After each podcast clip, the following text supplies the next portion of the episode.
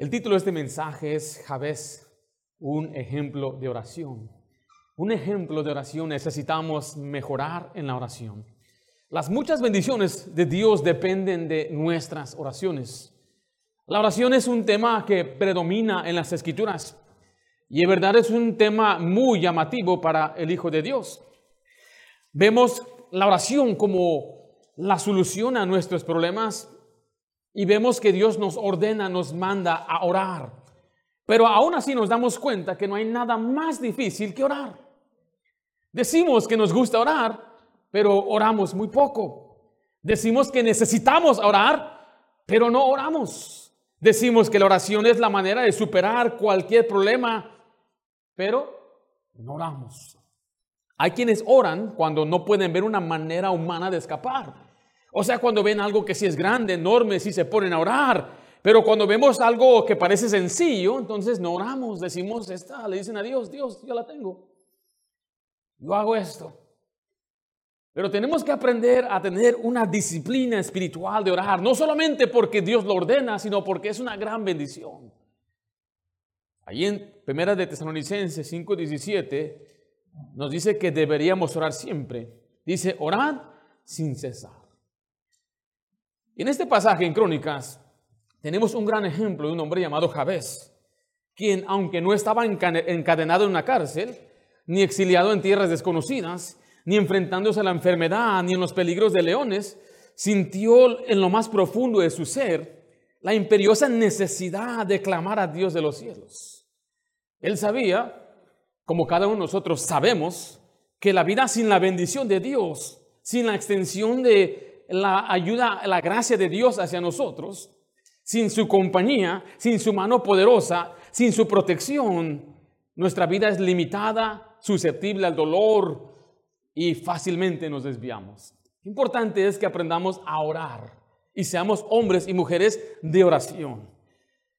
Javés nos enseña que es necesario orar. Jesucristo nos enseñó que es necesario orar. En Lucas 18.1 dice la Biblia también, le refirió Jesús una parábola sobre la necesidad de orar. ¿Cuándo? Siempre y no desmayar.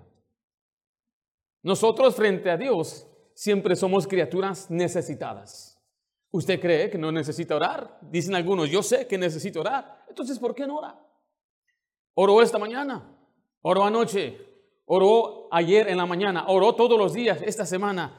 Eh, le pide a Dios, depende de Dios, va a Dios necesita orar. La vida nos enseña que Dios escucha, responde y actúa. ¿Qué tal está su vida de oración? ¿Está fallando en la oración? ¿Es perezoso en la oración? En este pasaje vamos a ver tres características importantes de un hombre que ora. Note conmigo en primer lugar Jabez era un hombre honorable. Era un hombre honorable.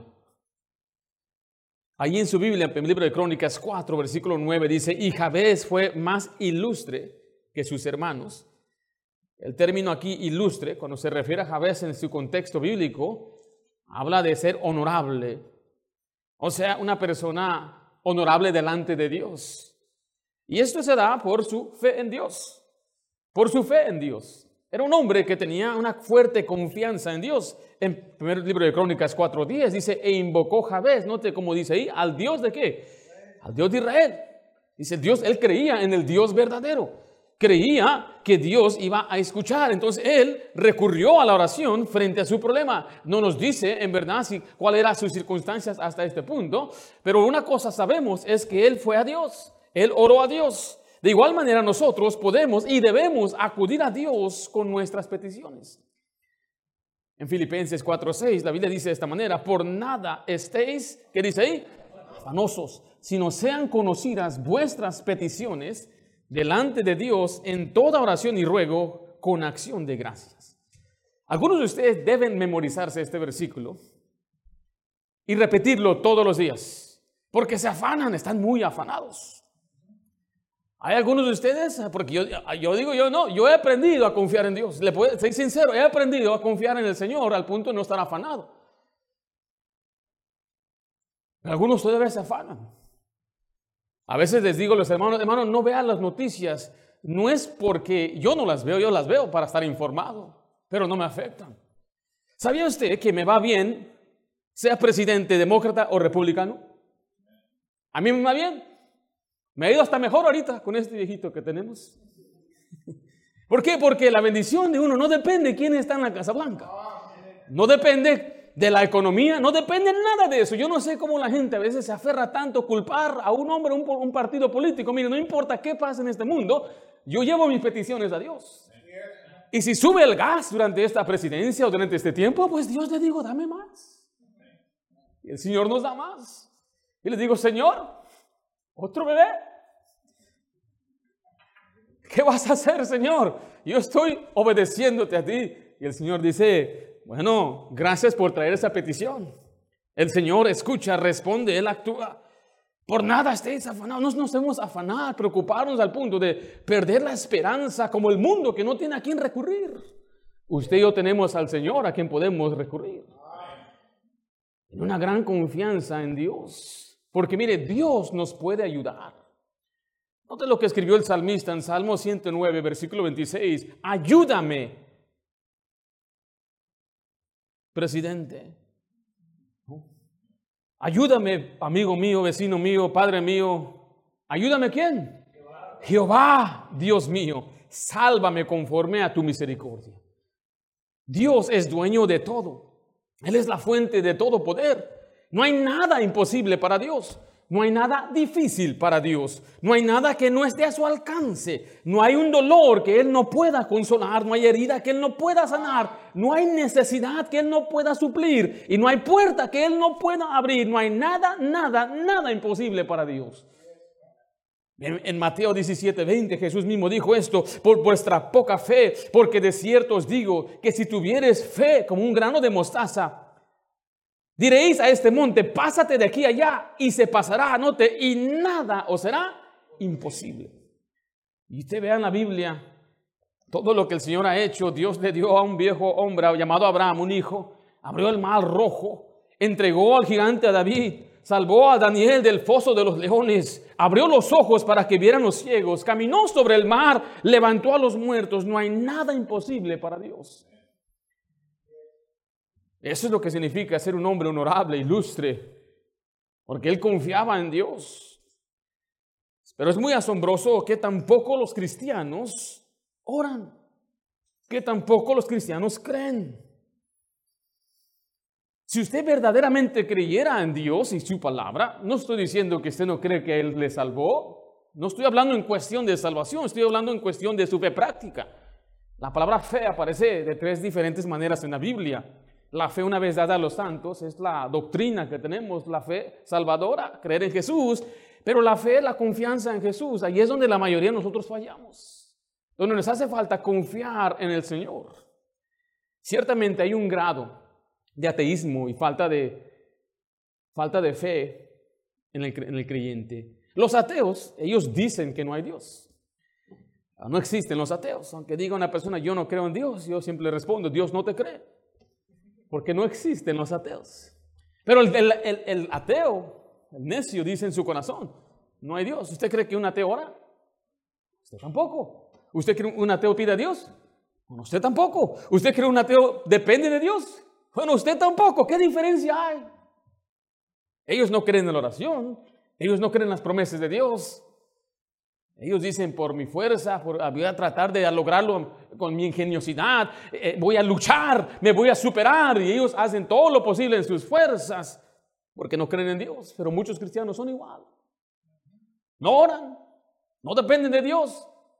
Pero bien que sí se empiezan a quejar, bien que sí comienzan a faltar, a eh, acercarse a Dios. Pero este hombre tuvo una gran fe en Dios. No solamente era por su fe en Dios, pero noté por su carácter moral, por su carácter moral. Y ese es otro aspecto de, por el cual algunos de nosotros no podemos venir al trono de gracia porque sabemos que no estamos bien. Dice una vez más, el primer libro de Crónicas 4.9, y Jabez fue más ilustre que sus hermanos, al cual su madre llamó Jabez, diciendo por cuanto lo dio a luz en dolor. Note que él se destaca de entre sus hermanos. Este pasaje menciona que era más honorable, más ilustre que ellos. Sugiere que poseía cualidades o logros.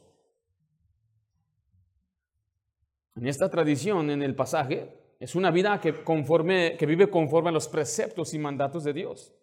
Una buena reputación. Por lo tanto, el texto sugiere que tenía respeto de sus conocidos, lo conocían, pero esto le lleva una confianza a pedir a Dios. Cuando uno está bien, uno le puede pedir a Dios con confianza. Note el primer libro de Juan 3:22. Y cualquiera cosa que pidiéramos, la recibiremos de Él. ¿Por qué dice ahí? Porque guardamos sus mandamientos y hacemos las cosas que son agradables delante de Él. Esa palabra cualquiera significa cosa indeterminada, o sea, lo que sea. Usted le puede pedir a Dios qué cosa? Lo que sea. ¿Qué necesita? ¿Qué necesita usted que dice en verdad? Bueno, esto me parece imposible. ¿Qué? ¿Qué es esa cosa? ¿Qué es esa cosa que Dios no puede hacer? ¿Qué es esa cosa que es difícil para Dios? ¿Cualquiera cosa es? Cualquiera cosa es cualquier cosa. Oh, yo les, algunos se acuerdan que este ejemplo. Yo puedo ir a pedirle a usted un dólar. ¿Te puedo pedir un dólar? ¿Lo tienes? A ver. Es un billete de dos. Ok, yo lo acepto.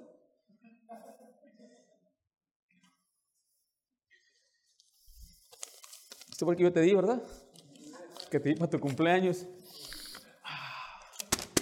Miren, le pedí, yo sabía, yo tenía fe que hasta un muchacho que todavía está estudiando en la high school me podría dar un dólar. Bueno, dos dólares, hasta me dio más de lo que yo me imaginé.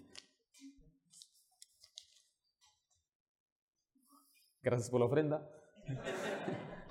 ¿Podría yo pedirle 10 dólares? ¿Los tiene? A ver, ¿me puede, me los puede otorgar? Eh, con eso me conformo, si quiero el 20 está bien. Muy bien. Mira.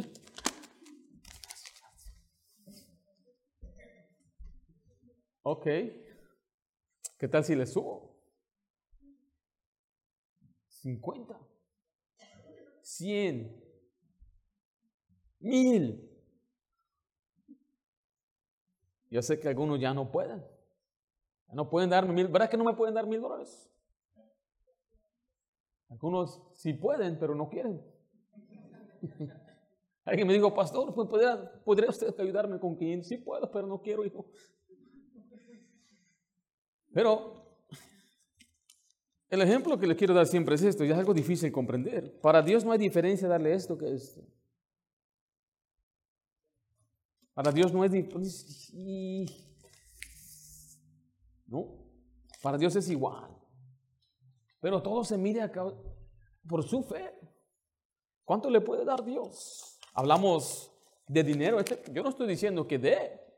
Este, le estoy diciendo, pídele a Dios que le dé a usted.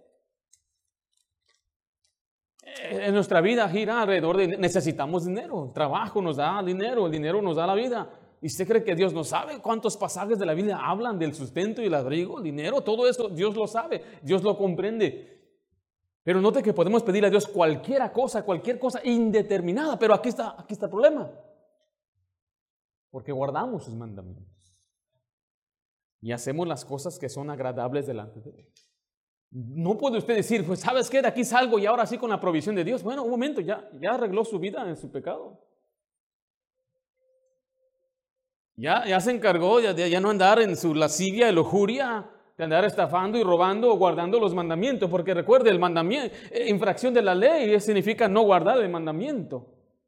Entonces, si usted tiene toda la confianza diciendo, Señor, yo sé que no soy perfecto, pero todos los días yo camino contigo, todos los días trato de obedecerte en lo que tú me pides, entonces con esa confianza puedo venir de una forma honorable, Señor, te pido esto.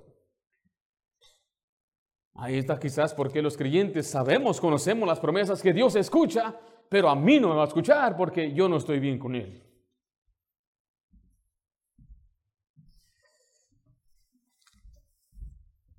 Porque mire, si nosotros tenemos que comprender este principio tan importante que nuestro Dios, Él puede, pero tenemos también este principio. Y Jabez vivió de tal forma que le daba esta confianza de pedirle a Dios y vamos a ver enseguida algo que era hasta imposible. Note que este hombre tenía un carácter moral porque se destacó de entre sus hermanos, pero quiero que usted mire en primer libro de Crónicas 4.9 cómo él superó sus expectativas. Y Javés fue más ilustre que sus hermanos, al cual su madre llamó Javés, diciendo, note, por cuanto lo di a luz en dolor. Su nombre significa dolor o el que causa dolor. Lo que implica es que su vida comenzó con dificultades o expectativas negativas. No sabe qué difícil es escoger un nombre. Acabamos de nombrar a, nuestra hija. Y queremos darle un nombre pues, que lo va a tener toda su vida. Vemos el significado del nombre. En la Biblia los nombres eran muy importantes. Su nombre era dolor. Quizás su madre cuando lo veía le causaba dolor. Quizás era por su parto. O quizás era por su padre de él. Lo he escuchado de personas que dicen, a mí me despreciaron porque yo me parecía a mi papá. Pero ese era su nombre. No tenía expectativas altas de su propia madre. Puede imaginarse que su propia madre, quien se espera que sea la que más le anima, que más crea en él, lo miraba y le decía, tu vida no va a aprovechar nada. Lo he escuchado padre decir a sus hijos, son inservibles, eres un inútil. Qué tremendo es escuchar esas palabras salir de tus propios padres. Pero a pesar de ello, a pesar de que su propia madre decía, tú me causas dolor, tú no vas a hacer nada en esta vida, él pudo superar esas circunstancias.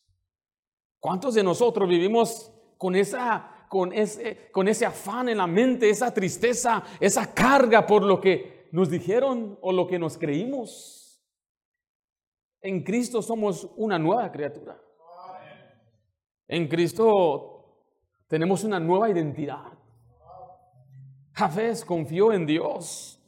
En Salmo 27:10, note lo que dice, aunque mi padre y mi madre me dejaran, con todo Jehová me recogerá. Aunque la gente a quien yo más confío me abandone, me deseche, no crea en mí, bueno, yo todavía tengo a mi Dios que Él me ama. Aún tengo a mi Dios que me va a ayudar. En Isaías 49:15 dice, ¿se olvidará la mujer de lo que dio a luz? Habrá mujeres que no quieran a ese bebé. Dice, para dejar de compadecerse del hijo de su vientre, aunque olvide ella, yo nunca me olvidaré de ti. En estos últimos días yo creo que he abrazado, cargado a mi hija más de mil veces. Tengo una recién nacida, nació el martes. Ahí cargo a la bebé y la veo, su, su, rostro, su piel suavecita. Yo no puedo imaginarme desechar a esa niña. Yo no puedo imaginarme simplemente abandonarla. Yo no puedo imaginarme ver a esa niña y sentir dolor. Al contrario, yo siento gozo, alegría por esa niña. Pero no era así el caso de Jabez. Algunos de nosotros tenemos que superar cualquier idea que tenemos, una fortaleza en nuestra mente que no nos deja ver la vida y a vernos como Dios nos ve. Le hice esta pregunta una vez a los varones aquí. ¿Está bien que nos amemos a nosotros mismos? Dice, la Biblia, amarás a tu prójimo como Algunos nos despreciamos a nosotros mismos. No significa que usted crea que es algo grande, algo valioso. No se crea déspota ni creyente, pero ni creído, sino crea, véase como Dios lo ve, un hijo amado, protegido por Dios mismo. Y usted puede ir a orar a Dios. Aunque alguien le diga, tú nunca vas a lograr nada, usted vaya y pídele a Dios. Aunque le diga tú de esa pobreza nunca sale, usted vaya y pídele a Dios. Aunque la gente no crea, usted pídele al Señor. El Señor le ayuda. Javés, un ejemplo de oración, era un hombre honorable. Número dos, era un hombre de oración. Era un hombre de oración. Note que es el primer paso. Estar bien con Dios. Superar cualquier cosa que nos detenga de servir y confiar en Dios pero ahora podemos ir en oración a Dios. Dice primer libro de Crónicas 4:10, e invocó Jabez al Dios de Israel. Esa palabra invocar significa pedir ayuda con ruegos. O sea que Jabez era un hombre de oración. Su dependencia de la intervención divina le distinguía, oraba, confiaba, era un hombre que a pesar de sus circunstancias, la oración cambió las cosas. Mira, algunos no están satisfechos con sus vidas, con su trabajo, con su familia, quizás con su salud, pero mire, le pregunto yo, ¿ahora? Está bien que no estemos satisfechos, está bien que, quizás queramos algún a una bendición terrenal, pero nada más quejarnos y llorar y lamentar porque así crecí, porque no tuve oportunidades, porque no tengo documentos, porque no me dieron esta oportunidad de trabajo. Podemos quejarnos, pero Javés, en vez de quejarse, él oró para que cambien las circunstancias, para que Dios transforme nuestro camino. Hay que orar. Cuando la cosa parece imposible, póngase a orar, ya, ya deje de quejarse. La queja es una marca de incredulidad de Dios. Cuando alguien se queja y se queja y se queja y está murmurando, cuando usted se queja contra una persona, dice la Biblia, usted se está quejando contra Dios. Porque Dios es el único que puede cambiar sus circunstancias. Oh, en verdad, mi querido hermano, quiero decirle, ya no se queje, deje de quejarse, aprenda a confiar en Dios. Ore, establezcamos una cosa en cuanto a la oración. Dios quiere que oremos. La oración es una necesidad.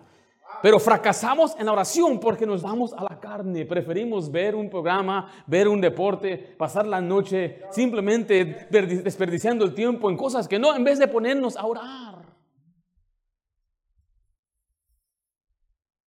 Póngase a orar.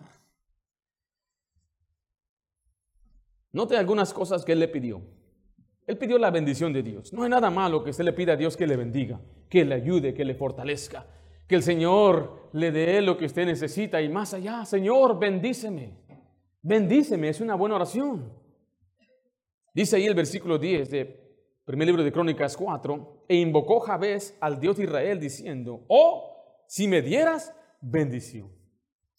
Jabez reconoce que el Dios de Israel es la fuente de toda bendición y le pide a Dios de su gracia. Le recuerda la gracia es Dios actuando a mi favor.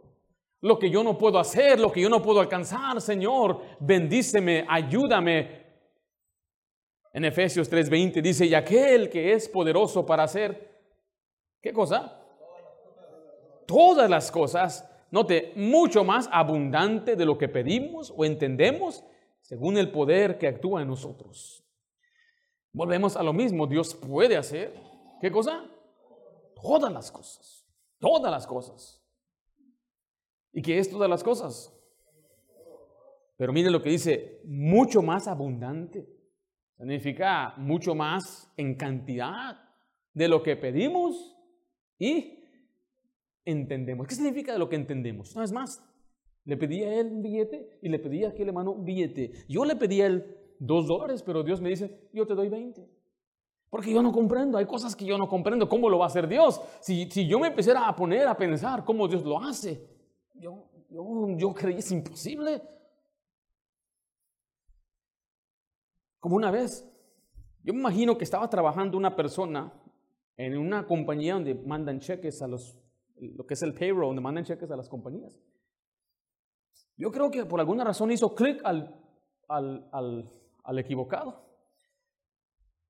Y ahí van mandando 755 dólares y llega, lo pone una carta, llega. Es un error. Y ese error era para bendición mía. Porque era mi nombre que estaba en ese cheque. Y cuando voy abriendo ese cheque, órale, ¿de dónde vino esto? Yo le llamé. No sabemos. Yo imagino que así fue. ¿O no? ¿Cómo fue entonces? Explíqueme usted. ¿Dios la mandó del cielo? No. Dios tuvo que trabajar en alguien aquí en la tierra. Yo no sé cómo, yo no sé cómo, cómo lo hizo Dios, pero Dios lo hace y mucho más abundante de lo que yo puedo entender. Yo no lo puedo comprender, no lo entiendo. ¿Cómo el Señor puede suplirnos para un lugar como este? Yo no lo puedo comprender. Hace unos días miré al que nos está ayudando y me dijo, a ningún rico le gusta dar su dinero. A ni una persona le gusta. ¿A usted? ¿Verdad que no le gusta? Si con trabajos trabajo de la obra. Y dijo, pero Dios lo puso en su corazón. Ayudarte, ayudarles a ustedes. No sabes qué pequeño yo me sentí escuchar eso. Porque es Dios. Nosotros estábamos buscando ni la mitad de esto. ¿Se acuerdan? Entrábamos, hermano, Oscar, andábamos entrando. Está bonito este lugar. Era menos de la mitad y tres veces más el precio. Y yo dije, ¿cómo le vamos a hacer? Pero yo no lo entiendo. Muchas bendiciones que Dios nos da no son ni siquiera terrenales. Note el versículo, 2 Tesalonicenses 3:16 dice, y el mismo Señor de paz os dé siempre paz en toda manera. Hay bendiciones como la paz, el gozo, que los cristianos no disfrutan.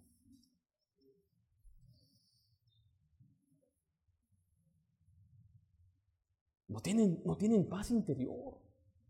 ¿Cómo es posible que haya creyentes que no puedan disfrutar la vida siendo hijos de Dios? Teniendo al Dios. ¿Sabe por qué? Porque no caminan con Dios, no andan en el Espíritu, no poseen ese fruto, no le piden a Dios, Señor, dame tu paz. Gozo. ¿Sabe, sabe que el gozo viene entendiendo que a pesar de las circunstancias, Dios está obrando. Siempre las pruebas y el gozo van de la mano. San Santiago en Pedro nos enseña que hemos gozarnos en medio de las tribulaciones, porque las tribulaciones, las pruebas nos traen madurez, nos dan gozo, nos dan alegría, porque comprendemos la voluntad de Dios. Una vida sin problemas no le haría bien a usted, escuche. ¿Se está escuchando? Muchos quisiera que este problema, no, no, no, no, todos necesitamos problemas, todos. Usted necesita hasta enemigos. Hasta enemigos necesitamos.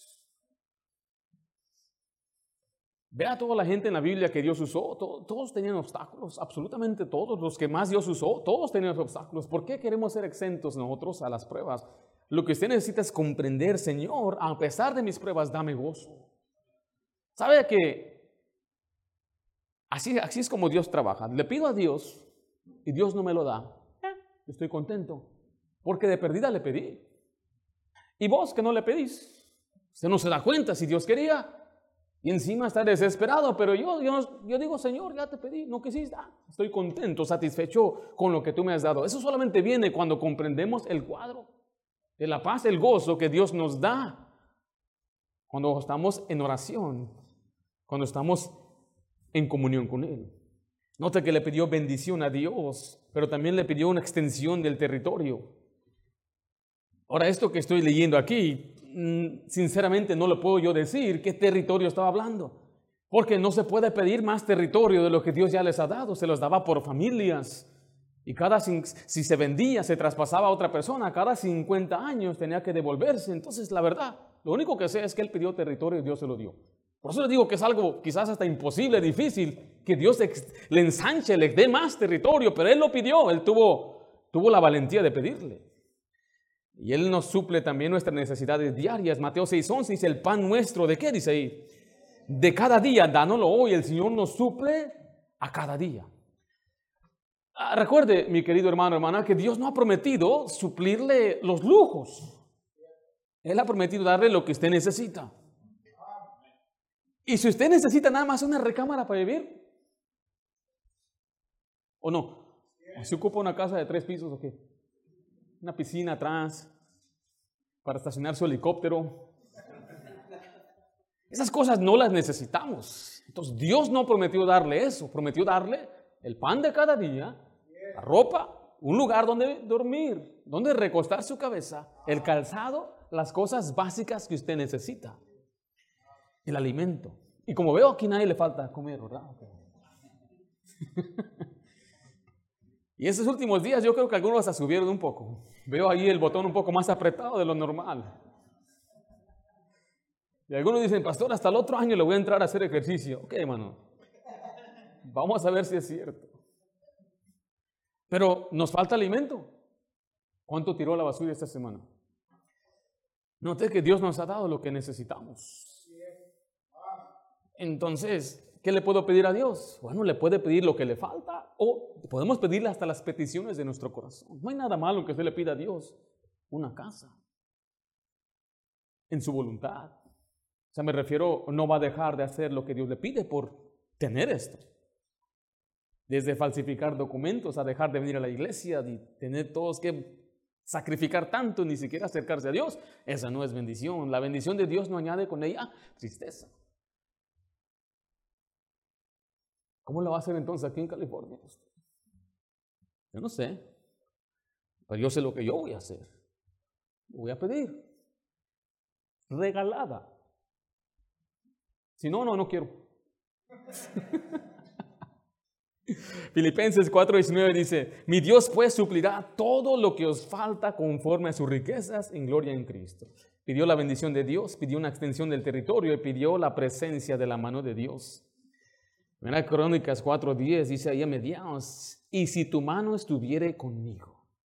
Aquí le está pidiendo dirección. Quizás las, sus fuerzas sean evidentes en su existencia cotidiana, que el Señor le dé ese favor, su ayuda. Primera Pedro 5.7 dice, echando toda vuestra ansiedad sobre Él, porque Él tiene cuidado de vosotros. Isaías 37.14 nos da una tremenda ilustración. Dice, y tomó Ezequías las cartas de mano de los embajadores y las leyó. Y subió a la casa de Jehová y las extendió delante de quién? De Jehová. Siempre me ha llamado la atención esta expresión. Que él tomó estas cartas. ¿Ha recibido alguna carta? ¿Lo han demandado alguna vez quizá? Viene ahí la factura, el bill, ¿cómo le voy a hacer? Y con esos documentos. Y él lo que hizo es entró a la casa de Dios y los extendió delante de Dios y oró.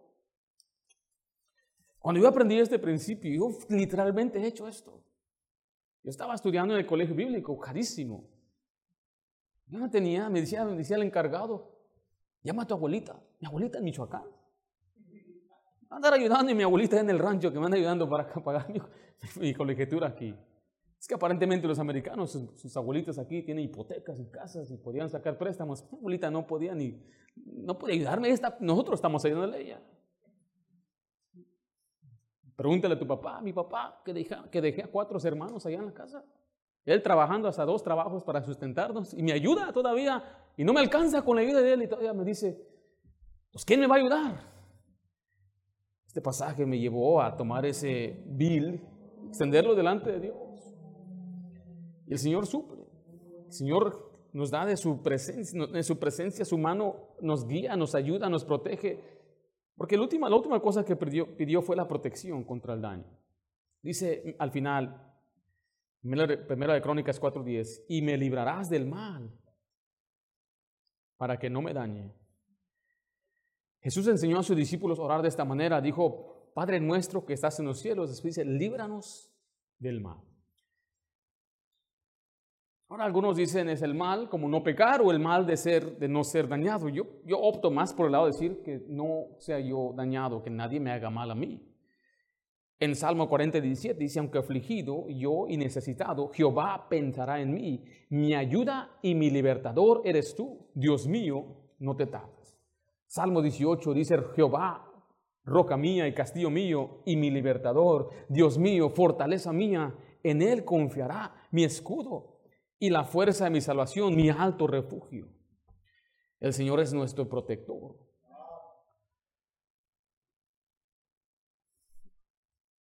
Ah, hay quienes le tienen miedo al hombre. Eh, Dios nos protege aún contra el hombre.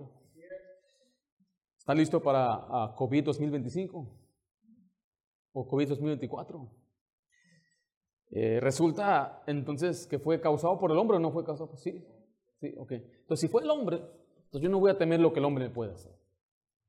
Ya sea una enfermedad, si el hombre va a hacer que vaya al país a la bancarrota, no voy a temer lo que el hombre puede hacer. Si yo tengo enemigos personales que tienen mi nombre en su boca, y me tienen a mí en su mente, me andan difamando y quieren dañarme, no voy a tener tampoco miedo de ellos. En Proverbios 16:7 dice, cuando los caminos del hombre son agradables a Jehová, note, aún a sus enemigos hace estar en paz con.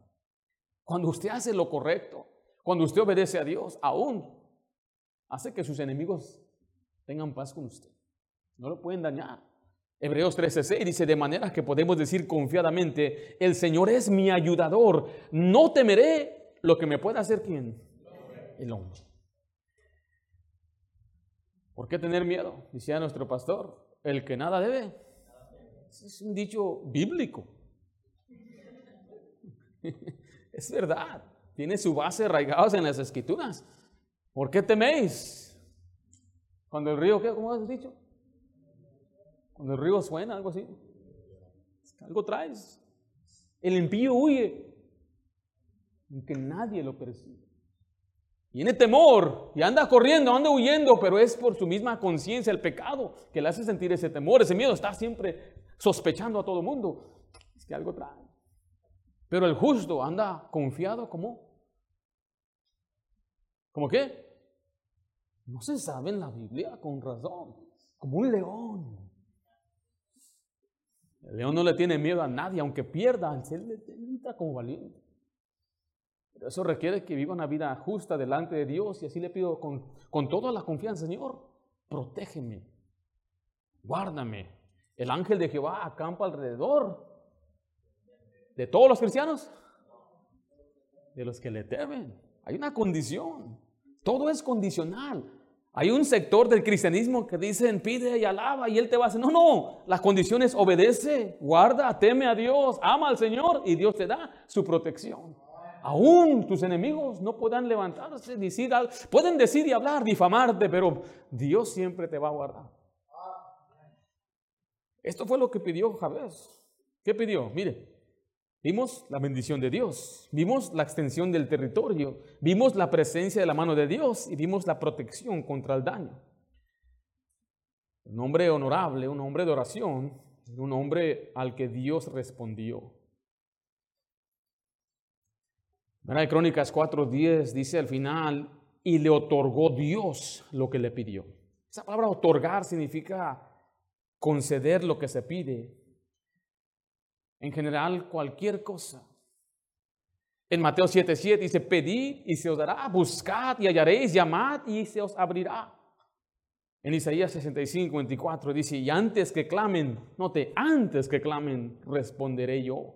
Mientras aún hablan, yo habré como nuestro Dios, Él es omnisciente.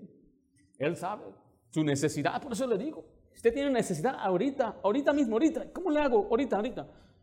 Bueno, si, yo, si usted me pide a mí algo, a, algo de nosotros, bueno, quizás hasta mañana le ayudamos.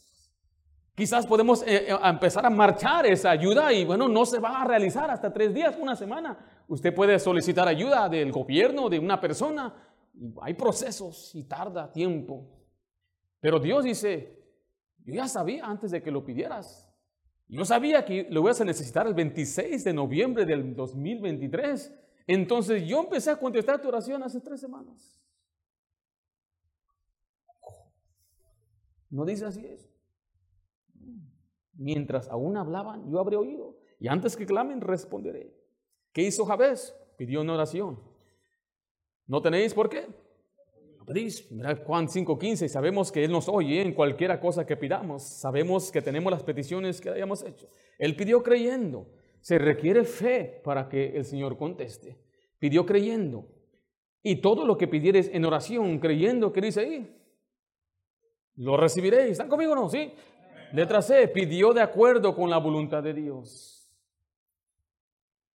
Le voy a explicar lo que significa Primera de Juan 5:14. Y esa es la confianza que tenemos en Él. Que si pedimos alguna cosa conforme a su voluntad, ¿qué dice al final ahí? Él nos oye. No significa que usted debe orar a Dios, Señor, si es tu voluntad. Tenemos la mala idea de este pasaje. Cuando dice la Biblia alguna cosa conforme a su voluntad, es si estamos pidiendo algo que a Dios le agrada. Yo no puedo pedirle algo a Dios que va en contra de su mismo carácter, de su misma persona. No puedo pedir para mis propios deleites. Debo pedir para que Él sea glorificado.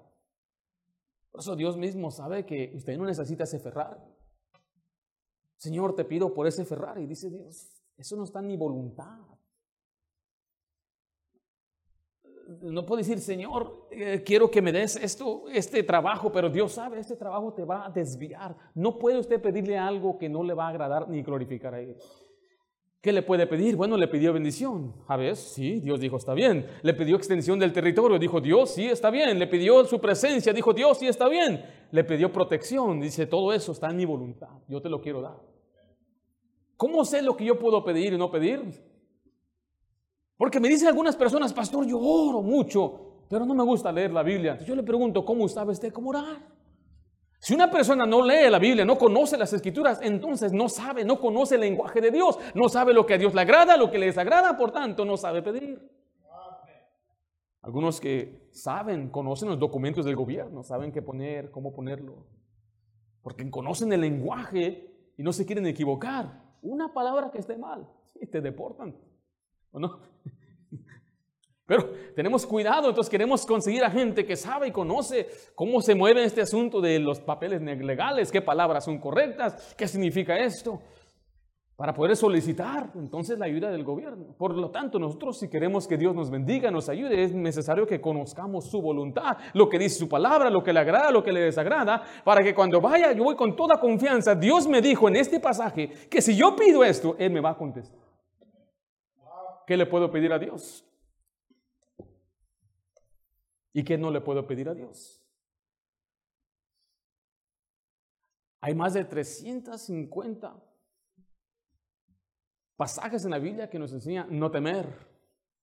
Hay más de 450 pasajes en la Biblia o oraciones contestadas en la Biblia. Entonces, para aprender a orar, ¿qué debo hacer? Ver cómo oró Ana. Ver cómo oró, cómo, cómo oró Pablo. Ver cómo pedía eh, David.